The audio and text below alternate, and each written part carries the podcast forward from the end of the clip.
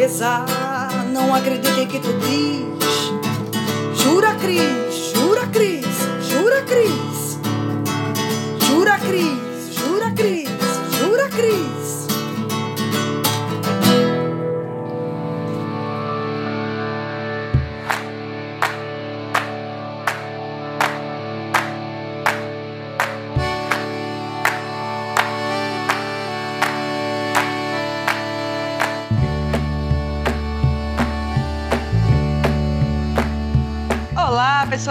maravilhosas, tudo bem com vocês? Bom dia, boa tarde, boa noite. Eu que estou aqui no seu ouvidinho para conversar com você com mais um Jura Cris. Hoje na bancada temos um convidado especial, um prazerzaço trazer você, Jeff Guimarães, aqui com, com a, comigo, né, para estar tá entrevistando o Israel Facim.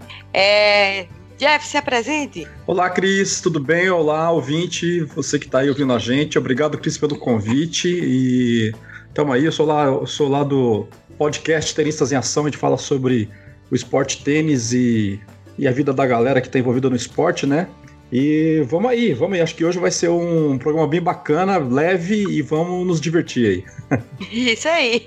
E do meu outro lado tem um outro convidado especial, o Israel Facim. Israel, você é facinho, facinho mesmo ou é só o sobrenome? Nossa, que. Oh, tá, essa, essa é inédita, hein? Essa é inédita. Nunca ninguém fez essa. Ninguém fez essa piada. Inclusive, eu sempre sofro por causa desse, desse sobrenome. Eu, é um sobrenome verdadeiro, isso aí. Inclusive, eu escolhi esse nome artístico, mas ele tá no meu registro mesmo, facinho, né? Inclusive, quando eu me apresento para as outras pessoas, principalmente para as mulheres, elas acham que eu tô tá cantando facinho, elas. Facinho, né? eu, não, eu chego pra pessoa e falei, e aí, e aí, Cris, prazer, meu nome é Israel Facinho. Pô, outro dia eu cheguei pra uma menina, outro dia eu cheguei pra uma menina, falei assim, é, tava numa festa e tal, né, tava, na época eu era solteiro, cheguei pra ela e falei assim, e aí, prazer, Israel Facinho. Ela olhou pra mim e falou assim, e eu sou Alice nem fudendo, e foi embora. Só já, já me cortou de cara, né? Seu atrevido! Israel, ele que tem 27 anos, é comediante, faz stand-up e já fez shows em vários lugares do Brasil, por exemplo, São Paulo, Rio Grande do Sul, Paraná. É, o Paraná é no Comedy Clubs e geralmente também fazem bares, né? Isso. Já fez no Rio de Janeiro, Espírito Santo, Minas Gerais, Mato Grosso do Sul. Ufa, terminei.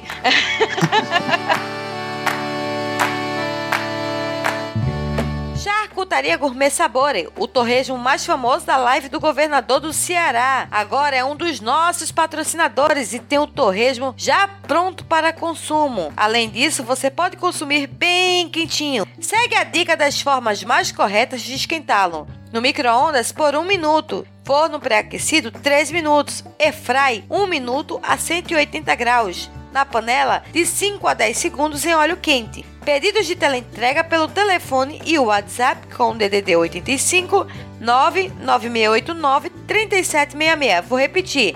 85 99689 3766. A entrega é feita em Fortaleza e região metropolitana no estado do Ceará. Sigam também a rede social no Instagram, arroba sabore.charcutaria gourmet. Peçam já o seu!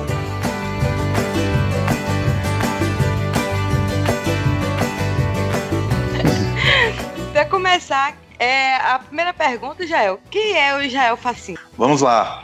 Ó, o Israel Facim é um rapaz, um mineiro, nascido em Carangola, Minas Gerais, é na divisa do estado de Minas com Espírito Santo, São Paulo e Espírito Santo e Rio de Janeiro. E é, eu me mudei, né? Há, deve ter cinco anos. Eu estou hoje residente em Viçosa, também em Minas Gerais cidade universitária, me mudei, porque eu acho que aqui eu conseguiria fazer mais comédia, conseguiria é, criar aqui minha cena de stand-up e me basear aqui melhor do que na minha outra cidade, já que aqui é um pouquinho maior, né?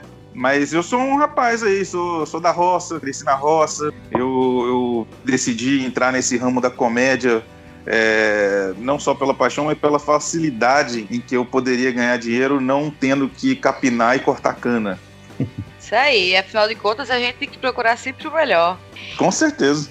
Pois é, me diz uma coisa, o que, que você fazia antes de, de entrar na comédia? Qual era a tua profissão? Eu já fiz várias coisas, né? eu comecei como famoso office boy, né? Guarda-mirim, lá na minha cidade, era muito comum. Mas o... era contínuo ou não? Contínuo. É o famoso contínuo. Contínuo é uma profissão desgraçada, né? Você fica lá. Eu, uma vez meu, meu, meu patrão, né? Ele fez eu sair em todas as farmácias da cidade, cidade pequena, né?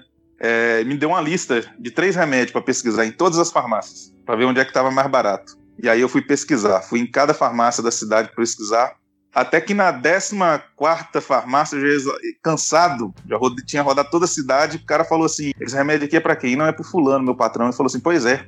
Esses três remédios que você está procurando, você procurou em todas as farmácias da cidade? Eu falei, procurei em todas. E o preço mais barato que eu encontrei, eu acho que foi aqui. Pois é. Mas esse remédio que você está procurando aqui, provavelmente não é para você mesmo, é pro seu patrão mesmo, porque isso aqui é Viagra. Aí eu. Caramba. Ele, eu com 15 anos rodando a cidade procurando Viagra pro meu patrão. O Israel, você era muito bulinado como contínuo? Demais, cara. Eu lembro que uma vez eu arrumei um serviço na prefeitura. Foi o meu primeiro trabalho. Serviço não, né? Porque quando a gente tá na prefeitura, a gente não trabalha, né? A gente recebe, né? Mas aí eu, eu era, eu era guarda-mirim, que na, lá é guarda-mirim, né? Era um projeto que tinha lá.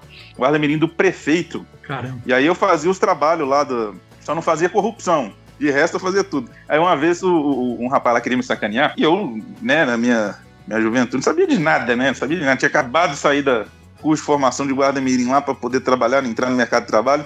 O rapaz fez eu rodar a prefeitura inteira atrás de um envelope redondo. E eu não estava entendendo, envelope redondo. Aí eu cheguei lá, ô rapaz, aqui, procurando um envelope redondo aqui, não tô achando. Pra que, que é esse envelope redondo? Ele falou assim: não, é pra enviar uma circular. Aí eu falei assim, depois dessa eu falei, não, não, é para mim, prefeitura. tirando, tirando a vez também que ele fez eu procurar um, um martelo de desentortar vidro. Aí também eu não falei, é, rapaz, contínuo, contínuo, guarda-mirim, office boy tem que sofrer mesmo. Mas é, é, isso, é isso que deixa o cara esperto também, né? Exatamente. E aí, rapaz, e depois disso eu comecei a ficar esperto. Fiquei muito esperto, porque assim, os caras, onde é que eu ia, os caras queriam sacanear, né? E dava certo. Vou fazer aquela velha piada, aí quando dava certo, ficava facinho, facinho pra eles, né? Ficava facinho, facinho. Nessa época eu nem era Israel facinho, né? Eu era era só Israel mesmo, nem pensava em trabalhar com comédia. Aí você perguntou, aí logo depois eu, eu aí fiz 18 anos, né? Acabam esses, esses períodos aí de trabalho de guarda-mirim acaba com os 18 anos, eu, fui, eu entrei na faculdade, fiz uma faculdade lá na minha cidade mesmo, é, é, eu fiz o que dava para eu fazer, fiz geografia, né? É, não queria trabalhar como professor nem nada, mas eu fiz porque era uma disciplina, uma, uma, uma curso que eu gostava muito. É, então eu falei assim: ah, vou fazer geografia, não tenho nada que fazer mesmo. Aí passei na faculdade, fiz geografia e obviamente me decepcionei com quando o salário caiu na conta, de, quando comecei a ser professor, né? Uhum. E aí eu que eu acordei pra vida. Falei, não dá, né, pra ser pessoa. Não... E realmente não era nem só o salário, eu acho que eu não tenho inteligência emocional para dar aula. Eu, eu dava aula, eu comecei a dar aula em escola pública Nossa. e, e assim, é difícil. É difícil. Não sei se o Jeff ou se a Cris tem experiência nessa é. área de educação. Você tem? Você é professora, é. Cris? Eu fui professora, inclusive parece piada, mas não é piada. É uma vez, porque assim, quando eu era professora estagiária regente, eu fazia uhum. curso de, o curso de letras. Uhum. E aí, é, como é escola pública, né, uhum. era o Kaique de, de, de Olinda, Aí o que que acontecia? Essa, é, geralmente essas escolas que é de sigla são as piores, né? Cair, não sei o quê. É, era um Kaique mesmo, né? Era de cair e de, o, o cu da bunda, né? Porque é, eu tinha a maioria dos professores que eram da prefeitura e eram efetivos já estavam naquela, naquela idade ali que já os, os menores, né, vamos dizer assim, vulneráveis da, da sociedade, eles se aproveitavam uhum. com medo dos professores. Uhum. E aí eu eu cheguei novinha ali, com meus 20 e poucos anos, estava fazendo a faculdade. Daí tava uma, uma zorra total, assim, no corredor da escola. E eu disse: o que que tá acontecendo? Tava chovendo, aí o pessoal fez: não, é porque não tem professor. Eu digo: entra lá que eu vou dar, eu vou dar matéria. Ah, professora, mas não tem professor não. Eu digo: entra, tu, tudinho, entra pra sala. Aí fui passando de um por um, que é a pior coisa, porque o ensino público é uma porcaria. Hoje em dia já é uma porcaria. Melhorou, mas ainda tá uma porcaria. Antigamente era muito pior. Então, se uhum. tu colocasse uma, no quadro o que é é, é, quem sou eu, por exemplo, é um tema complexo que a, a, criatura ia passar no mínimo umas meia hora, 40 minutos, pensando quem ele era. Sim. Aí eu fui e coloquei lá, né? Só que teve, na hora que eu coloquei todo mundo, ficaram dois, duas criaturas fora no corredor, brigando. E eu separei um, eu disse: tu vai pra lá, tu vai pra lá e tu vem pra cá. E aí o menino pegou, voltou de novo. Aí eu disse, ô, oh, você tá surdo, cara? De repente bate uma mãozinha atrás do meu ombro, era um Nossa. amigo meu. Uhum. E aí eu olhei para trás para ver quem era, e ele disse, é, aí ele virou para mim e fez, Cris, ele realmente ele é surdo. Eu digo, caraca! ele ficou sem entender nada, né, o rapaz. Então, tu escutava. Pô, mas esse surdo aí, o cara nem pra saber ler lábio, leitura labial. Pois é, eu e Ele é surdo, mas não é cego, não. É. Exato. Mas as Tudo pernas sacana. e as mãos deles funcionam bem, né? pra brigar. É. Eu não sabia se eu tava ali no, numa, numa sala de aula, ali numa escola, ou se eu tava no, no ringue de MMA. Mas escola pública, cara, escola pública é basicamente isso. Tem, tem escola pública boa, né? Tem escola tem. pública boa, mas tem escola pública que é barra pesada. Tem professor que sofre demais, cara. Tem professor, sofre. professor que pega uns casos, pega uns casos é, é, bem sério mesmo de aluno que tá em situação deplorável mesmo. É uma, é uma, é uma batalha. É uma batalha isso aí, né? Jeff já passou por alguma situação constrangedora? Em escola? Sim. Várias. Conta aí uma vou, pra gente. Não vou, não, ah, não vou lembrar nenhuma aqui agora, mas assim, é, com certeza. Uma coisa que eu nunca, que eu sempre tentei encontrar na escola, que todo mundo falava, é a tal da loura do banheiro. E eu sempre procurei e nunca achei, é desgraçado. loura do banheiro. É. Pois é, pô. Isso, isso aí não tinha na nossa escola, não. A loira do banheiro, não. É, lá era tão violento que eu acho que nem fantasma tinha. Eu só tinha medo de fantasma. Ah, mas Hoje... tem várias. Teve, teve uma época que eles separaram as meninas dos meninos, cara. E aí é, o nego explodia o vaso sanitário do banheiro. Meu, era. Tá pesado. Era uma educação da França. É, exatamente. Alto nível. Ô, Facinho, agora eu vou chamar de Facinho Facinho. Vamos é, lá. Como é que tu iniciou no, no stand-up? Olha, eu sempre fui muito palhacento, né? Na época que eu estudava. Da época do fundo. Era da turma do fundão, não? Eu era de todas. Eu não tinha essa. Eu era de todas as turmas. Eu era da turma do fundão, aí eu sentava no meio. Aí quando eu precisava ir para a turma do fundão eu ia, quando eu precisava ir para a turma do, da frente eu ia, da turma do meio ali eu estava sempre. Então assim, eu era de todas as turmas, eu sempre convivi muito bem com todo mundo e eu lembro que eu fazia muita gracinha na escola, eu participava de muita coisa e tal. Mas não foi na escola exatamente que eu comecei a fazer stand-up, que eu comecei a fazer minhas palhaçadas. Eu frequentei muito tempo um grupo é, que prestava serviços comunitários. É um grupo, ah, não sei se vocês já ouviram falar no, no Rotary Clubs, já ouviram falar? Sim. Então, tem o Rotary Club e tem os jovens do Rotary Club, que é o pessoal uhum. do Rotaract e o pessoal do Interact. Interact são para jovens de 12 a 18 anos e o Rotaract é para jovens de 18 a 30 anos. Então eu, eu, fiz parte do Interact e enquanto eu pude fiz parte do Rotaract, até cheguei a fazer parte do Rotary uma época, mas devido a alguns contratempos, eu sem tempo para frequentar as reuniões, eu preferi sair. Mas enfim, Aí nessas épocas aí que eu frequentava o Interact, o Rotaract, tinham os eventos que eram os eventos regionais, né, os encontros com os outros Interacts e, e Rotaracts das outras cidades. E, nesse, e nesses eventos, assim, é muito jovem, é muita molecada. Então você imagina, são, é muita bagunça, assim, aquela bagunça responsável, né? Mas assim, é a galera fazendo gracinha e a gente o tempo todo é, tinha as reuniões, tinha os momentos sérios, mas eu era praticamente o responsável pelos momentos é, mais anárquicos do evento, né? Então tinha um momento que a gente criou, que era uma premiação para as pérolas do evento. Então, hum. por exemplo, o menino que bateu a cabeça no chão é, vai ganhar um prêmio aqui. O menino que, sei lá, pulou o muro aqui, foi saiu, vai ganhar um prêmio. O menino que, que o Marco Milão, que bate dois pratos de comida e prato cheio, vai ganhar um prêmio aqui também. Nossa, Aí, essa final... eu ia ganhar. Você ia ganhar essa, Essa eu ganhava fácil. Assim então, a... então a gente, no final, a gente premiava essas pessoas com um bloco de isopor que a gente confeccionava com a carinha e um sorriso é, banguelo assim A gente apelidou de Maxwell, não me pergunte por que Maxwell. Então é prêmio, prêmio, prêmio Maxwell de Interact Clubes, prêmio Maxwell de Rotaract Clubes, e a gente entregava para essas pessoas esses, esses prêmios e era bem bacana. Então aí, nessas apresentações, eu, eu vi que eu tinha um potencial para algo que seria algo que mudaria a minha vida, que é o stand-up, né? Aí eu falei assim, não, cara, eu quero fazer isso. Tem gente que paga para você fazer esse tipo de coisa e eu tô fazendo aqui de graça. Falei, não, eu tenho que fazer isso, cara. Eu tenho que aprender de alguma forma, fazer stand-up. E aí eu comecei meu estudo. Mas assim, eu tô pra te falar que tem cinco anos efetivamente que eu tenho me dedicado ao stand-up, assim, de verdade, que eu tenho feito shows e eu tenho escrito muita, mas muito material. Então tem basicamente uns cinco anos que eu que eu comecei a fazer esse tipo de trabalho mesmo, efetivamente, Cris. Ô Israel, mas é... Oi, Cris, pode, pode falar. Não, pode falar, Jay. É, tá bom. É, ô Israel, e como é que é esse estudo? Você faz ainda é aquela maneira mais tradicional de ter que fazer um curso de teatro, você tem que ser ator.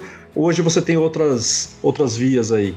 Ô Jeff, o stand-up, ele é uma da, das artes é, mais democráticas que se tem notícias, assim, que, que, que existem, assim, é uma das mais democráticas, porque Uhum. Você não precisa ser ator, você não precisa ter formação, você não precisa. Você precisa ser você. Tá.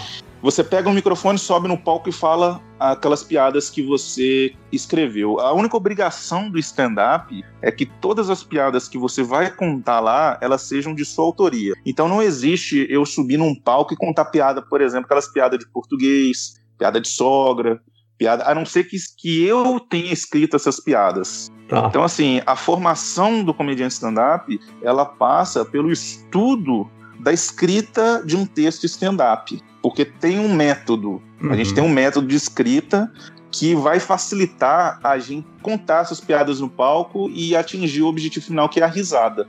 Nem tudo é stand-up, né? Nem todo show de comédia é stand-up. Mas todo uhum. stand-up é um show de comédia. Interessante. E tu, você encontrou alguma, alguma dificuldade nesse. Lógico, no começo todo mundo encontra dificuldade até se colocar em num ponto que, que onde a pessoa quer chegar.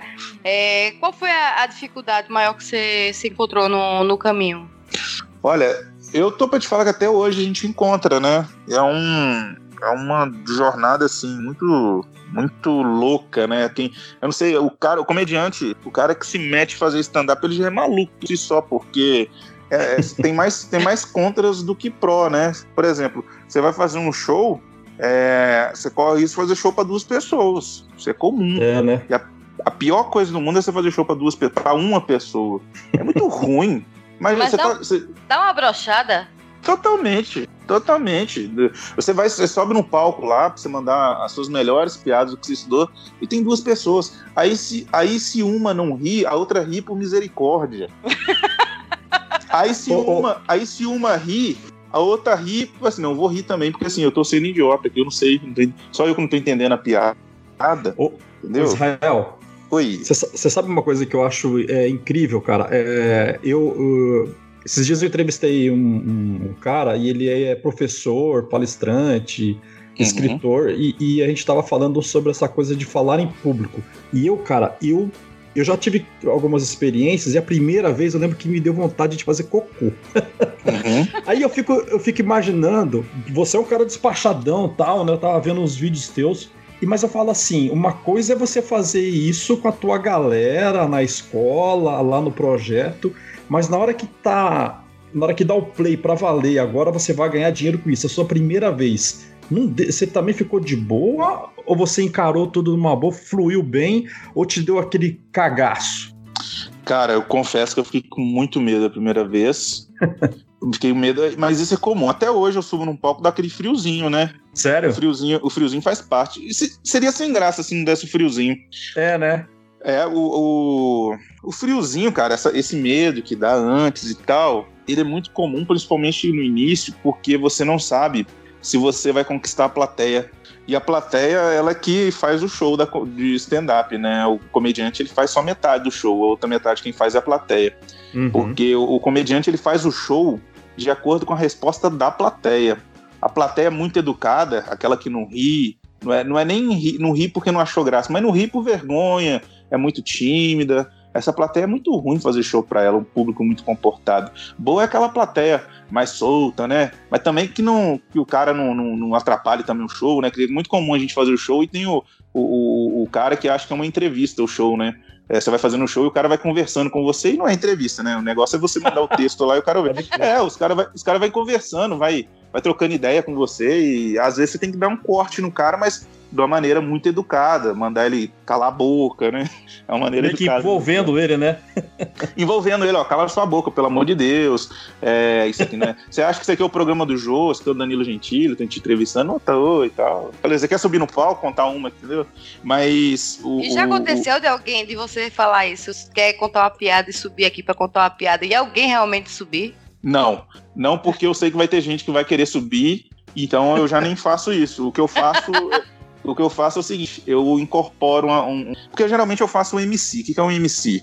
O MC é o mestre de cerimônias, tá? O mestre de cerimônias, ele é o apresentador do show. Ele faz as piadas dele, mas ele apresenta outros comediantes também. Então, ele tem que ter um. O, o MC ele tem que ter uma. uma uma capacidade de improviso fora do comum. Se um comediante stand-up ele tem uma capacidade de improviso, o MC ele tem, que, ele tem que improvisar muito mais. Porque numa situação dessa, ele tem que saber mandar a pessoa calar a boca e, e, e dar um comprimido para ela de, de Simon Cole, sem que ele perca a pessoa e o outro público. Porque você imagina só, às vezes eu mando o cara, cala sua boca, pelo amor de Deus, tá enchendo o saco.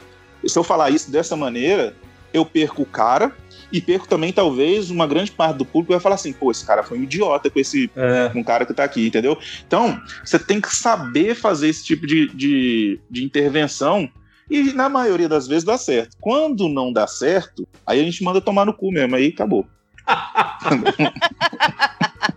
acho que, eu acho que é, é, tem que ser feito é, igual como se fosse um brother seu, né? Ô, ô Jeff, cala a boca, mano. Ô, você é doido?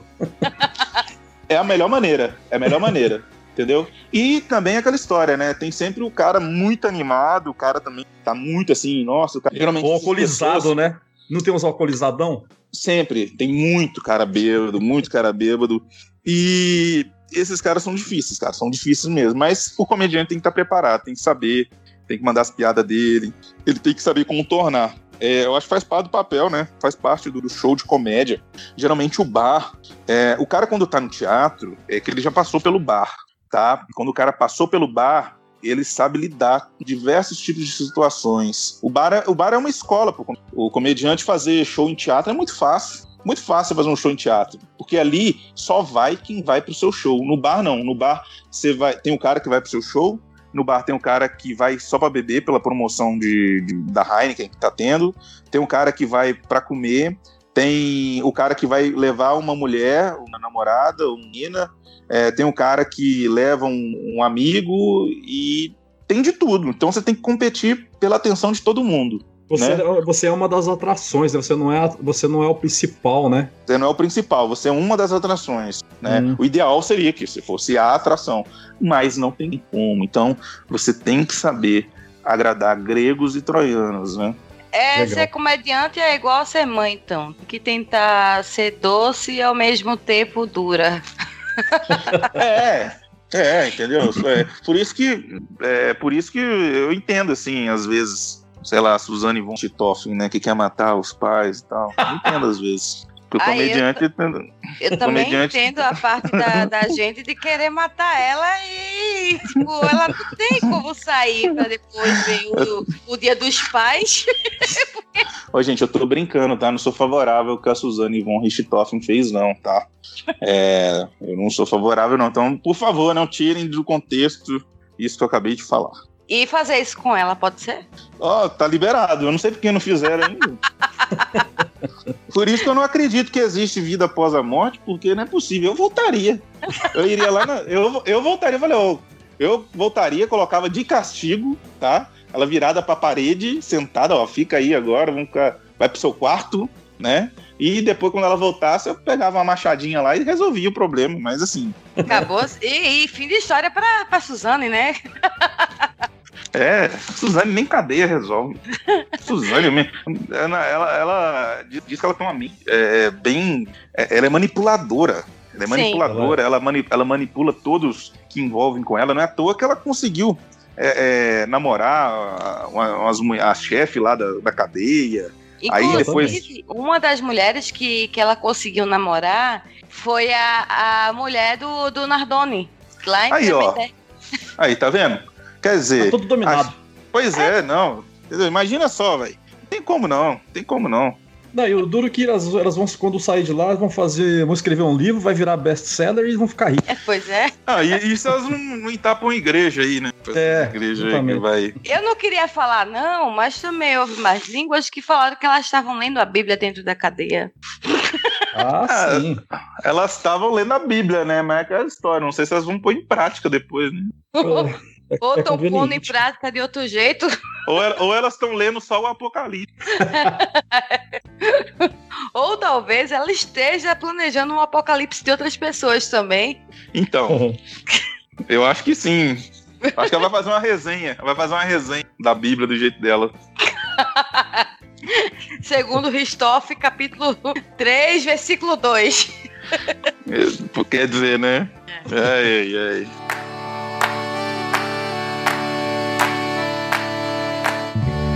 Charcutaria Gourmet Sabore agora é um dos patrocinadores do Me Julguem Podcast. Tem linguiça tipo cuiabana artesanal com diferentes sabores: suína, bovina, carne de sol, cordeiro e frango. A Charcutaria Gourmet Sabore também tem a linha de linguiça artesanal Hot, linguiça suína picante e cordeiro picante, além das linguiças Companhia da Terra, suína toscana e suína toscana pimentada. Torne o seu churrasco mais interessante e compartilhe com os amigos e familiares esse sabor da Charcutaria Gourmet Sabore. Teleentrega em Fortaleza e região metropolitana pelo telefone e WhatsApp com DDD 85996893766. Vou repetir. 85996893766. Peça já a sua e siga na rede social também no Instagram arroba.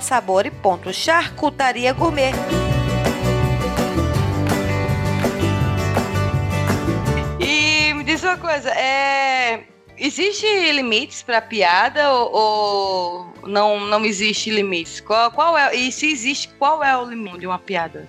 Ah, o limite da piada é ela ser engraçada. Se ela é engra... se, eu, se eu te contei uma piada, independente do jeito que ela foi e tal, contei para você que é uma piada, você riu, ela foi engraçada. Né? Tá, mas eu então, sou assim... suspeita. O Jeff sabe. A pessoa disse, ó, pum, eu, kkkk, eu já, já dou, dou risada. Sou facinho, facinho pra rir. Pra rir, né? É. Não, então, é, eu acho que tem. Eu acho que o limite é esse, é ser engraçado.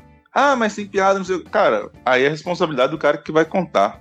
Eu tenho meus princípios, o outro tem os princípios dele. E por aí que vai, cada um tem seus princípios aí. E cada um tem seu estilo também, né? Comédia é igual banda. Comédia é igual música, né? Tem gente que gosta do Jorge Matheus. Tem gente que gosta do Paul McCartney, entendeu? Então. É Israel. Oi. Mas em cima disso, mas em cima dessa pergunta da crise aí, vocês, vocês não estão sofrendo muito hoje em dia por conta dessa coisa exagerada e, e tá ficando chato do politicamente correto? Sofre, cara, mas eu cheguei à conclusão de um negócio. Hum. A gente sofre, mas é mais ou menos sofrimento, porque é o seguinte, o chato, ele tem, ele pode ser um, mas quando ele fala, parece que são 20 pessoas falando. Pois é. Entendeu? Então, eu acho que é esse, essa é a parte chata da, do, da, do patrulhamento. O patrulhamento, ele é assim, é, o chato, ele tem 20 vezes mais o poder de uma pessoa que tá só rindo, ou então que simplesmente, tipo, não gostou da piada, deixou pra lá e foi embora. Porque uhum. qual é a melhor maneira de você é, batalhar contra um tipo de piada? Primeira é não rindo dela. Se você riu, é porque você achou ela engraçada. Então. Pode crer a sua, a sua ideologia caiu ali. Agora, se você não riu, você acha que é um absurdo o comediante fazer essa piada e você ainda vai lá falar para ele para ele não fazer, é porque você entende que essa piada é boa, ela tem o potencial de pôr as pessoas para pensar de outra forma e e você fazendo isso, você está perpetuando essa piada, porque se você não quer que esse tipo de piada seja feita, então, tipo, caga pra essa piada e não, e não dá mais ideia, porque o comediante só faz aquilo que repercute. Uhum. O comediante ele trabalha para repercutir alguma coisa, entendeu? A gente trabalha, eu faço minhas piadas, eu faço os meus vídeos para repercutir. Então, se você não gostou daquele tipo de piada, se você acha que aquela piada não vale a pena ser feita, Então não vale a pena você repercutir ela. Você fazendo algum comentário, falando, você não pode fazer isso, você está errado, você é um preconceituoso, você já está repercutindo a piada. Ou seja, o seu objetivo já está indo totalmente contra aquilo que você quer fazer. Você está sendo um É- idiota. É igual a história do, da, daquela, da- da- do apelido que você não gosta, né? Se você for reclamar, pior. Aí que pega mesmo, né? Exatamente. E, cara, e não adianta, cara. Piada é questão de gosto, é ponto de vista, não existe unanimidade. Tem gente que ama o Whindersson Nunes, gente que odeia o Whindersson Nunes. É. Tem gente que ama o Léo Lins, gente que odeia o Léo Lins. Deve ter gente que ama o que eu faço e deve ter gente que me acha um cara insuportável. Não É. tem jeito. O Whindersson Nunes, eu amo o Whindersson Nunes. Uhum. É, mas eu acho que ultimamente eu ele deve estar passando pelos problemas dele, que eu acho que também deve acontecer com qualquer comediante, quando não, não está na, numa fase boa, ele dá, um, dá uma caída junto da- das piadas, porque, o, querendo ou não, é um ser humano e, e o humor muda. Claro, O- ele tá rico. É, eu tá acho que rico. também, e, e acho que também pô, é, deve ter acontecido uma espécie de over, né? Eu tava. eu imagino que o cara deve estar com a cabeça assim a milhão, né? Um monte de coisa, O cara, campanha o cara- publicidade, o cara cresceu fazendo vídeo sobre ser pobre. né? Aí do nada ele fica milionário. né? Aí, a minha esperança do Whindersson Nunes voltar a ser. Não voltar a ser engraçado, porque ele é engraçado, mas voltar a fazer comédia é essa menina que acabou de divorciar dele, tomar 90% do patrimônio dele, ele voltar a ser pobre e gravar mais vídeo pobre. Caramba, hein?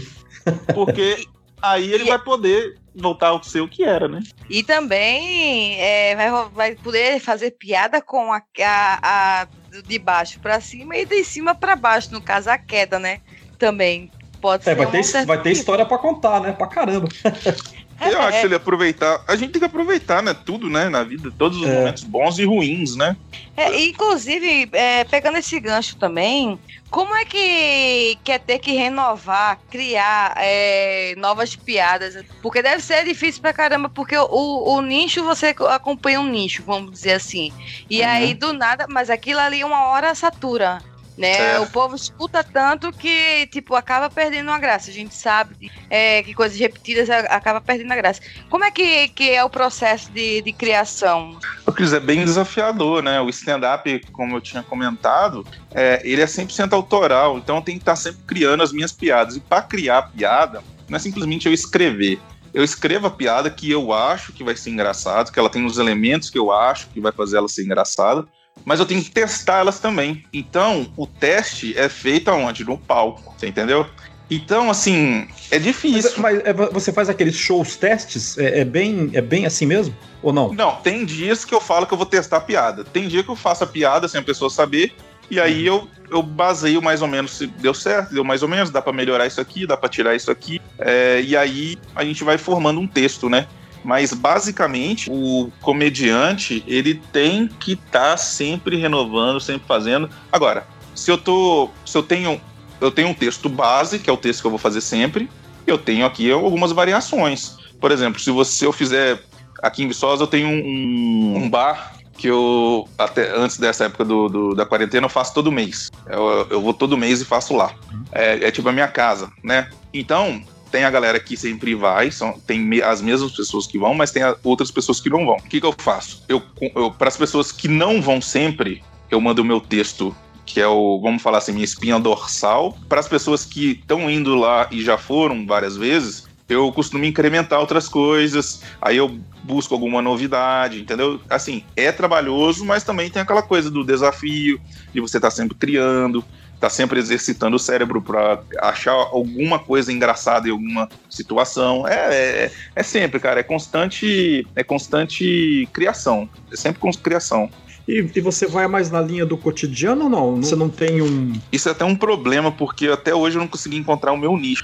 Ah, É, tá. eu, eu, tô, eu tô em busca de um nicho, eu tô na luta desse nicho, porque eu quero fazer um solo, né? Que é o, um show completo, sobre um nicho que eu gosto. Mas também não adianta eu fazer um nicho que eu não domino. Tem que ser alguma coisa que eu gosto, alguma coisa que eu, que eu curto. Eu tava pensando esses dias se eu fazia algo sobre. Eu nunca vi ninguém fazendo stand-up sobre rock. Sobre Ah, ah, interessante. eu gosto. Né? Eu, eu nunca vi ninguém fazendo stand-up sobre rock. Eu pensei assim, e eu gosto pra caramba de rock. Eu sou roqueiro, assim, desde novo.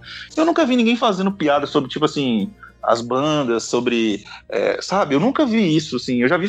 Tem o Marco Cirilo. Marco Cirilo, ele é sertanejo, um mundo sertanejo, entendeu? É, tem o Diogo, acho que é Diego Almeida. O stand-up dele é o mundo do professor, né? Tem o Tiago Ventura. O Tiago Ventura ele já faz humor de quebrada. Tem o, o Whindersson Nunes, por exemplo.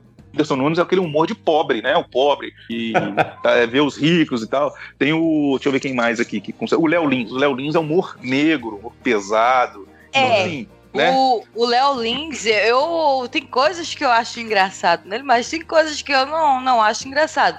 Mas, tipo, é aquele negócio, é saber respeitar. E esse mundo do, do, do podcast, a gente conversa muito com, com pessoas é, mais, não da mesma idade que a gente, mas teve uma, uhum. uma vida é, mais sofrida, vamos dizer assim, e tem um, um, um, conhecimento de vida enorme. É, e, tipo, isso eu aprendi. Mas só que, por exemplo, é, eu aprendi a, a respeitar.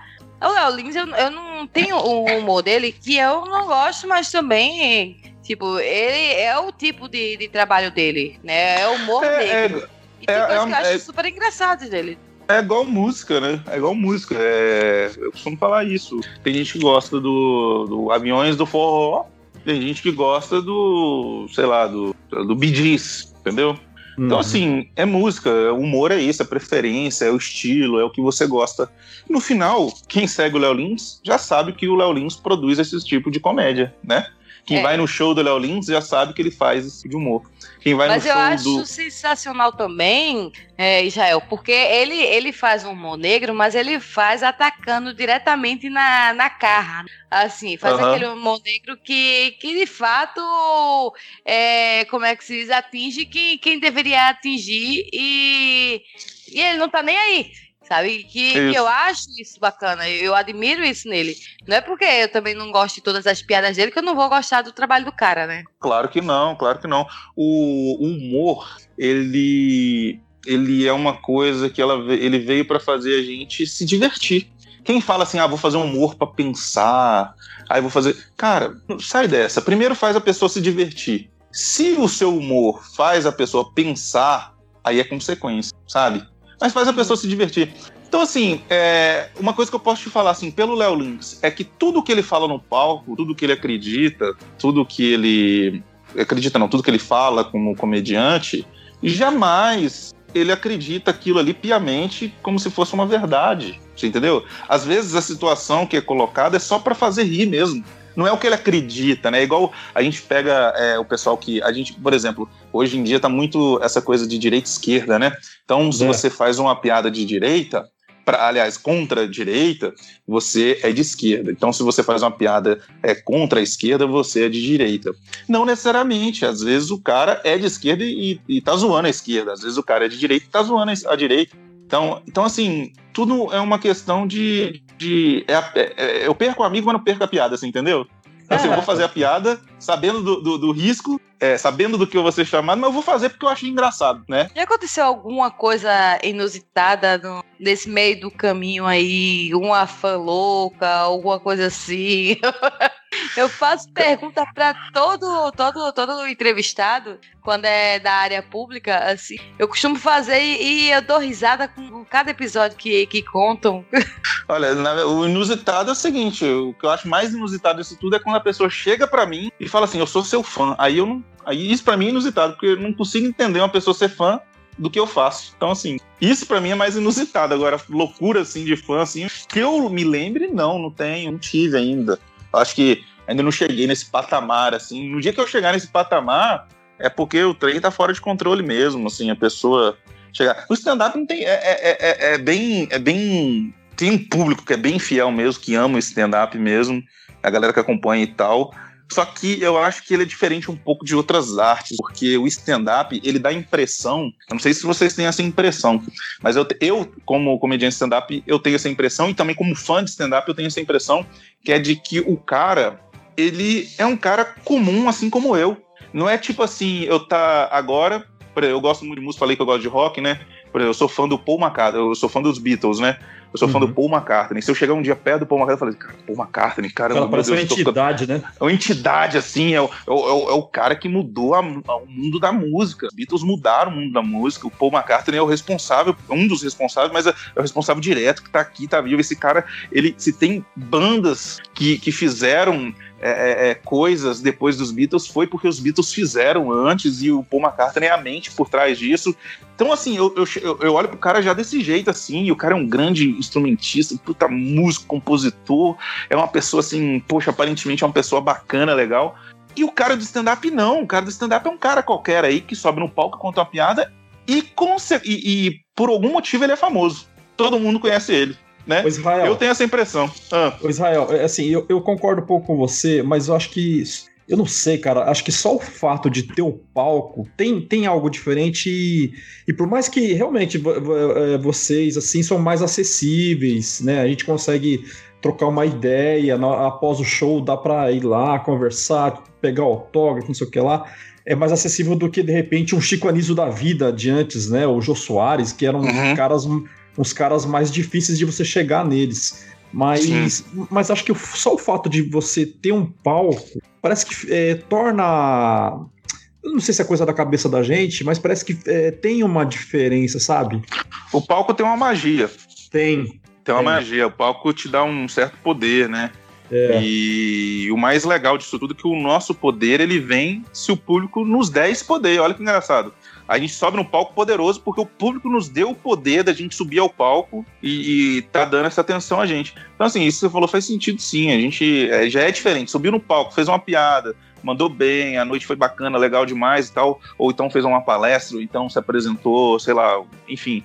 É, isso, isso realmente traz uma responsabilidade, traz uma, um outro olhar, né, pro cara. É, isso é, é legal, isso acontece de fato mesmo. Isso aí procede sim. Eu não sei se, se o Jeff tem a mesma impressão que eu, mas é, eu discordo um pouco de você da, da visão da questão de, de, por exemplo, o cara chegar para você e dizer que, que eu sou seu fã e tal, que, que você é uma pessoa comum. Eu, eu, concordo com você nisso, mas eu discordo porque é, toda, toda profissão pública, no meu ponto de vista, e já passei por, por experiências de pessoas chegarem para mim falar, tem um, um, uma responsabilidade, sabe? É, talvez você ainda não tenha a, a consciência ou a ciência disso, mas, por exemplo, é, eu como podcaster e como abordo vários temas e já vi de outros podcasts também, é, eu fui para um, um evento ano passado, o evento Capivaras, e um fã Chegou, inclusive ele tá no nosso grupo lá do Telegram. É, ele falou para mim, ele chegou pra gente, pra mim e pro meu esposo, que também é podcast, e falou assim: Cara, eu sou fãzão de vocês. A gente ficou assim parado, é, meio em choque, assim, sabe? Porque Tipo, o contato direto é diferente do, do que o contato virtual. E ele falou: Eu sou fãzão, vocês são. É, escuto o DQC e é uma das poucas coisas que me tira da depressão. Eu acho que o comediante ele também tem essa, essa responsabilidade. Talvez eles não tenham a ciência ainda de que, que isso também pode estar tá tirando é, outras pessoas da, da depressão e, e, e, ajudando ela a superar alguns traumas da vida, por exemplo. Eu acho que, eu acho que, assim, sim, isso você falou é sentido, faz sentido, sim. Muita gente é, encontra na comédia, encontra nos podcasts uma companhia, né? É, na comédia encontra um alívio. É, isso, isso procede, isso é verdade, sim. Eu acho que no momento que você faz isso sem a intenção, é, você está cumprindo ali uma das missões, né, da, do objetivo final da sua arte, que é entregar para o cara um produto e, e, esse produto se tornar algo consumido, mas que de maneira de, que, de alguma maneira ele tenha algum impacto positivo ou que seja pelo menos um impacto na vida da pessoa. Cara, quando isso acontece, isso é muito bom, cara. Isso é muito bom mesmo. Eu tenho um, uns garotos que me seguem, alguns meninos, pessoal geralmente mais novo, 15, 16 anos. Cara, muitos deles, cara, é, muitos deles me veem como um amigo mais velho ou irmão mais velho e, e, de certa forma a mensagem que eu levo, que eu entrego para eles, é, tem algum sentido na vida deles. São jovens que às vezes estão sem perspectiva de encontrar alguma resposta, aquela coisa, né, de adolescente e tal, que às vezes falta, talvez em casa, às vezes falta talvez até na rua, porque um fenômeno que tem acontecido muito são os, jovens, eles estão ficando mais antissociais, eu acho. Estão ficando é, mais. É, e não sei se tem a ver, mas parece que os jovens estão ficando mais suscetíveis a suicídio, estão ficando mais suscetíveveis a depressão, a uma parece romantização que existe até também. um estudo, parece que até um, tem, existe estudos de, é, que, é, que comprovam isso mesmo. Né? Então, uhum. assim, Jeff, eu tenho ficado. Eu tenho observado isso e realmente tem algumas pessoas que seguem o meu trabalho e que eu fico, que eles conversam comigo direto, a gente troca muita, muita mensagem. Eles, inclusive, alguns têm até o meu WhatsApp, faço questão de ter contato com eles, porque eu acho que é uma maneira. Assim, eu, eu posso não estar sendo o engraçadão às 24 horas que eu estou com eles, conversando e tal, mas eu acho que, como artista ou como comediante também, a minha função é dar essa atenção a quem admira, né? Que legal. Sim, esse contato é maravilhoso. Cara, quando ele falou isso, a gente saiu, uh, fui pro, pro hotel, né? E, e, meu esposo foi, foi, é, foi fazer aquela, aquela saída, né? Depois do, do, do evento e foi beber com o pessoal. E, e esse ouvinte, ele foi junto. Uhum. Cara, quando foi depois, depois na, na madrugada, eu tava no hotel com a minha filha.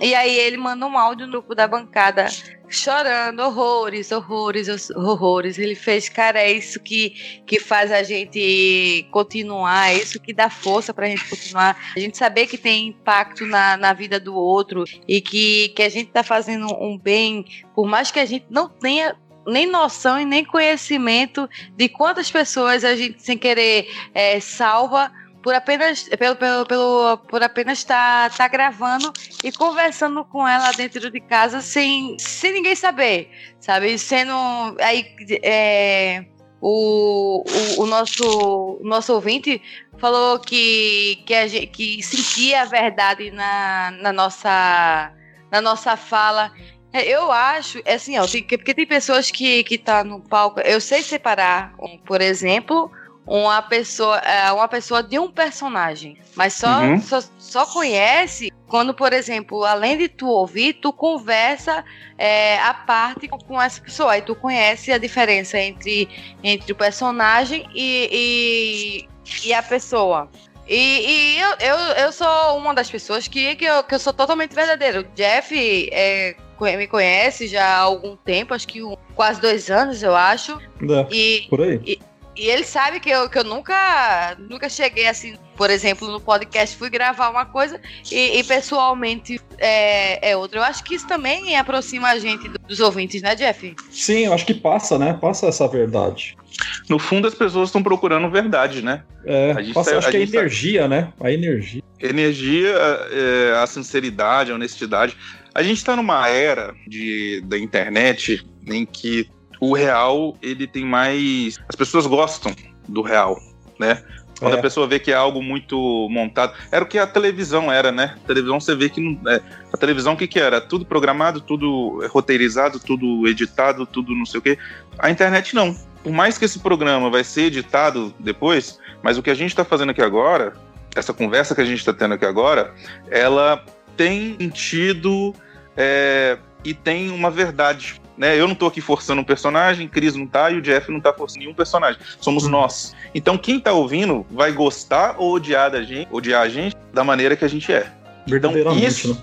Verdadeiramente. Então é isso o que interessa as pessoas hoje e quando você faz isso, quando você fala a verdade, quando você está sendo honesto com as pessoas, a, a, a, resposta é essa, né? O fã chegou para Cris, chegou para o marido dela, ó, que bacana, que legal, eu gosto, admiro vocês, e é isso. E acontece, graças a Deus acontece comigo também. Aí eu criei uma comunidade e ela é chamada de Facinlândia. Na verdade, essa comunidade quem criou foram os meninos, alguns dos meninos que me seguem, é, já deve ter uns dois ou três anos, e como são, é um público muito jovem, 15, 16 anos, eles acabam que vão mudando muito, né? Então, assim, há dois anos, quem tinha 17 tá com 19 hoje, quer dizer, já tá adulto. Então Sim. vai passando, mas vai renovando, vem, vai indo, vai indo, uns voltam, vem outros, alguns permanecem e depois eles voltam de novo e é bacana isso. Tem uma comunidade assim, chama Fascinlândia, eles me acompanham, me dão força, e isso é bacana demais.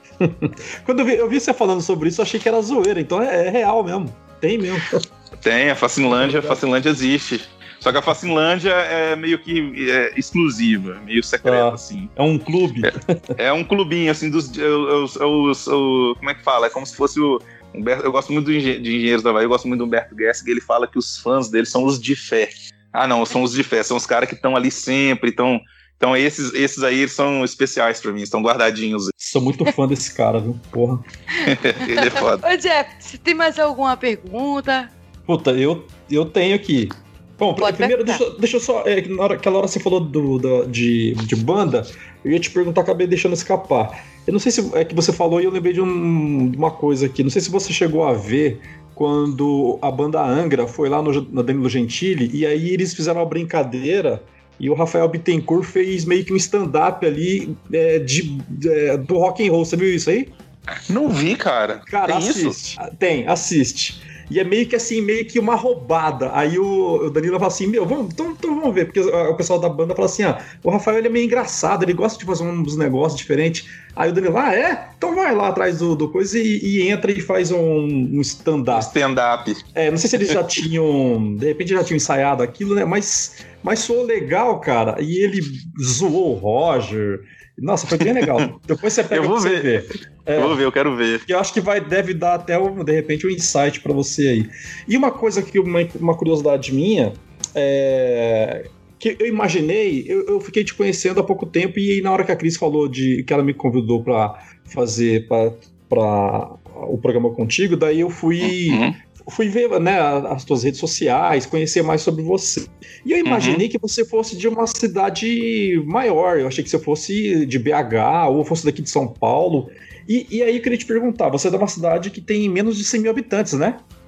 É, é menos de 100 mil. Ela, é, Viçosa hoje tem 70 mil habitantes. Isso.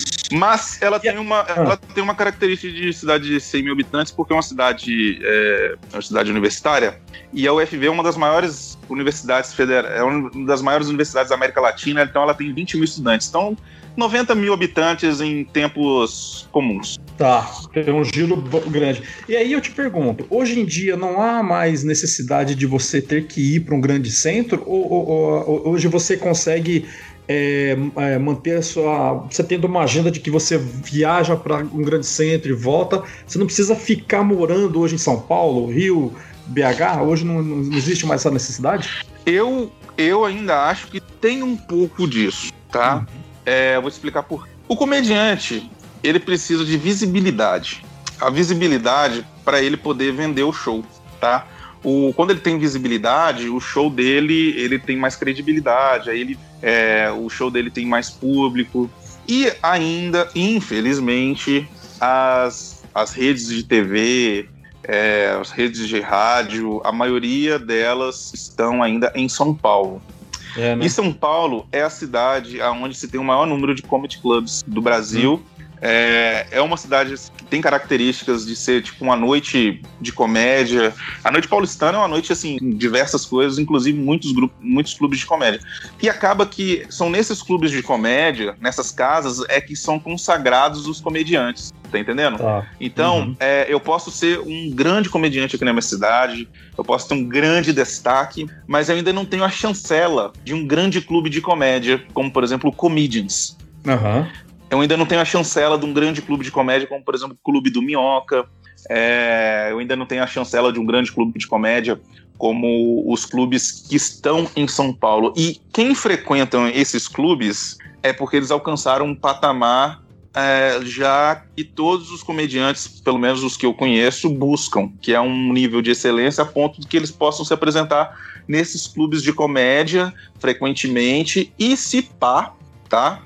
fazerem os contatos necessários para fazer participação em programas de televisão, em programas de rádio e por aí vai. Né? Então, assim, Entendi. isso que você falou faz sentido. É, faz sentido quando você quer esse objetivo que eu tô te falando. Agora, se você quer fazer os seus shows por aqui, quer fazer seus vídeos, suas divulgações por aqui, não tem problema também. Tem essa opção, né? Mas eu tá. gostaria de tentar esse, esse meio que eu te falei. Então eu tenho uma visão. Às vezes eu, eu tenho pensado em ir para São Paulo. Eu até iria agora em maio. É, a gente já está em maio, né? Mas eu iria nesse mês de maio. Mas por conta do, da pandemia eu tive que cancelar. Então tá tudo parado, ah. tá tudo parado. E como é que, por exemplo, para tu, Israel, que Sim, que a gente podcast, a gente pode gravar online, cada um na, na sua casa. Mas uhum. o comediante, assim como, como ator, como cantor, por exemplo, ele necessita um, de um palco, é, na maioria das vezes, para se apresentar, para ganhar o pão de cada dia. Como é que está sendo é, inovar nesse, nesse sentido para vocês? Ô Cris, é, eu compartilho da mesma opinião que vários comediantes já falaram, porque a gente está vendo aí uma inundação de lives de diversos artistas, é, principalmente da música. É. E o stand-up, ele tem uma característica que, diferente das outras artes, ele requer uma resposta é, é, é instantânea do público, né? Porque eu tô ali no palco contando uma piada, aí eu contei minha melhor piada, mas aí não tem ninguém vendo, não tem ninguém rindo, ele perdeu o tempo, perdeu o time, entendeu?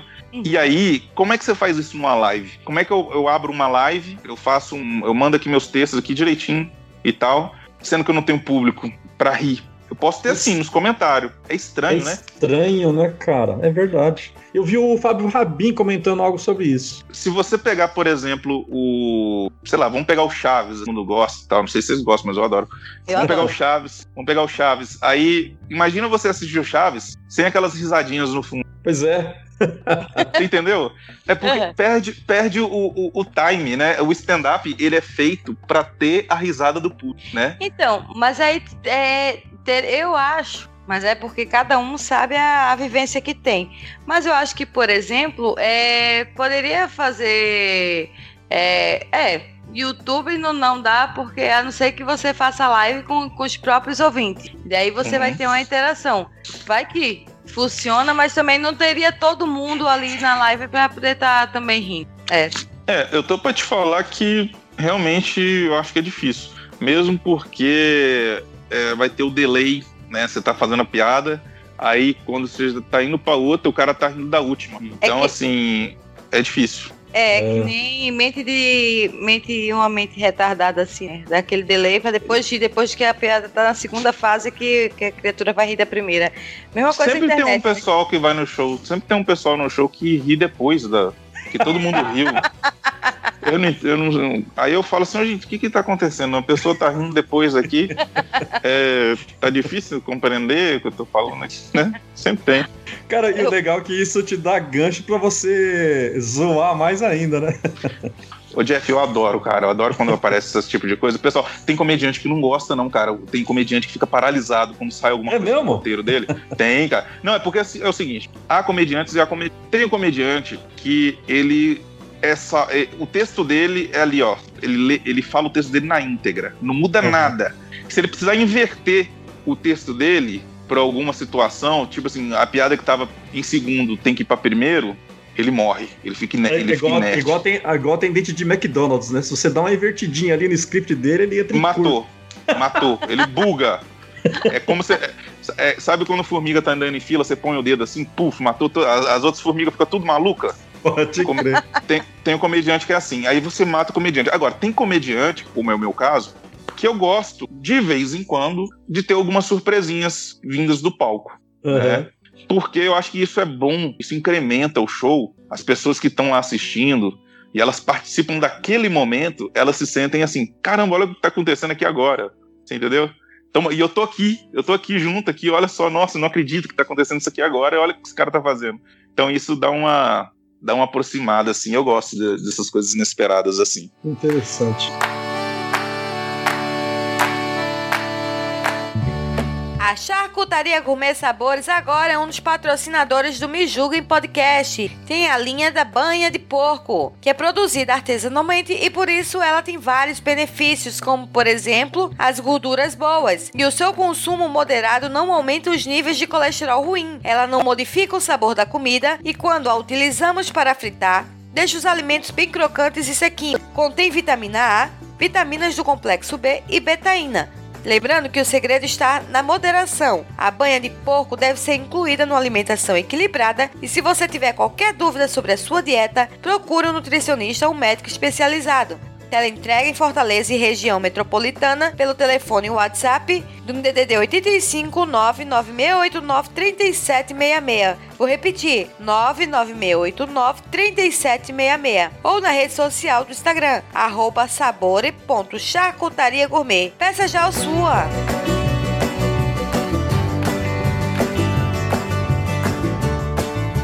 Então é isso, pessoas. É, vamos finalizar. Já acabou? Ah, já, já acabou?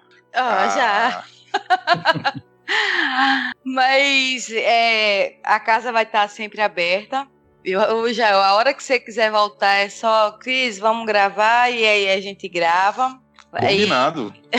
E, e Jeff, foi um prazerzaço é, ter você aqui como co-host, substituindo a Lica. Mentira, Lica, te amo. Imagina eu substituir a Lica. Fala um negócio desse que os ouvintes vão me matar.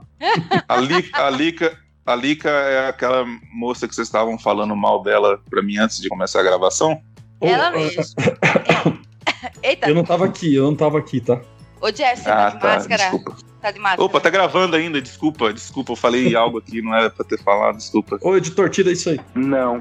É, ô, ô, ô, Jeff, você tá de máscara, você deu uma tossida agora, eu tô com medo de pegar Covid. Não, eu tô de máscara, eu tô de máscara. Ah, já eu também, né? Já Eu também. tô de máscara. Ah, então eu tô de máscara aqui, tô gravando de máscara. eu passei álcool, eu passei álcool em gel no meu microfone aqui. Então é isso, pessoas. Muito obrigada pela presença de vocês. É, Jeff, onde é que a gente te encontra? Eu sei onde que você se encontra, mas nossos ouvintes tem, tem muita gente que, que não sabe ainda. Como é que a gente pode te encontrar?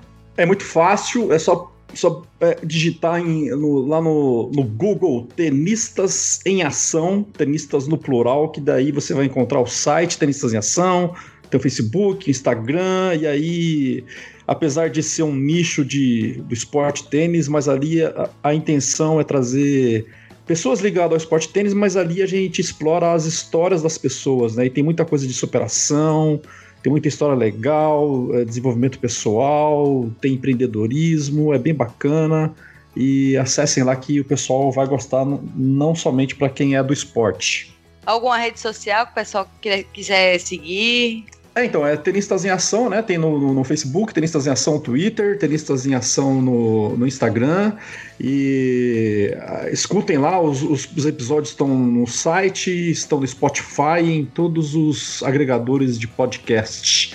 E Cris, muito obrigado pelo convite, foi um prazer, me diverti muito aqui. Israel é um cara sensacional. E assim, uma coisa que, que eu achei legal também, só para dar um finalzinho aqui, que esses caras, além de, de comediante, o cara é envolvido em marketing digital, dá curso, mentoria, sensacional, Israel. Para, parabéns, viu?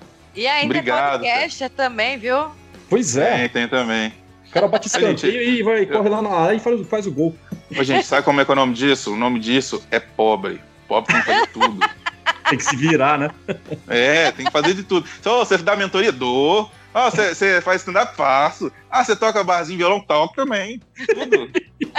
Anima velório? Animo. É. Animo. Se precisar, eu, eu, entro no caixão, fico lá no lugar do morto, choro. Especialidade, né?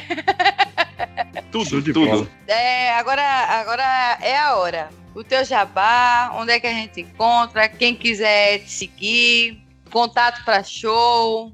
Ó, eu vou facilitar aqui para todo mundo. Lá no vai meu deixar, Instagram você tem vai, tudo. Vai deixar facinho, facinho pra gente? Facinho, facinho, facinho.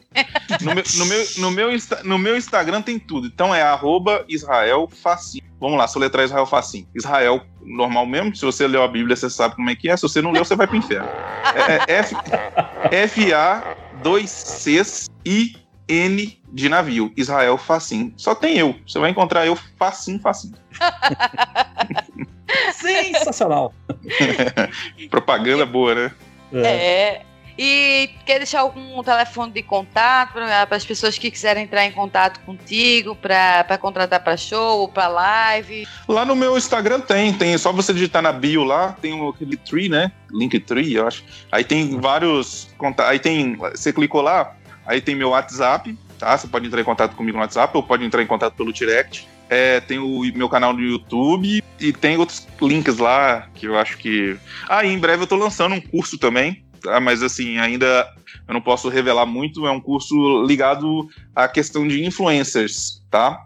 É, se você é de cidades pequenas e deseja trabalhar nessa área, é só me procurar no Instagram que em breve a gente vai ter mais informações. E eu agradeço vocês, cara. Pô, obrigado, foi legal demais bater um papo é, bacana com você, Cris. Obrigado pelo convite, obrigado por ter se disponibilizado em, em me procurar e, e, a gente se conhecer, foi bem legal. E Jeff, pô, um prazeraço, cara. Obrigado também. Vou dar uma conferida depois lá no seu podcast lá. É, apesar de não ser tenista, eu, eu acho interessante esses, esses esportes assim.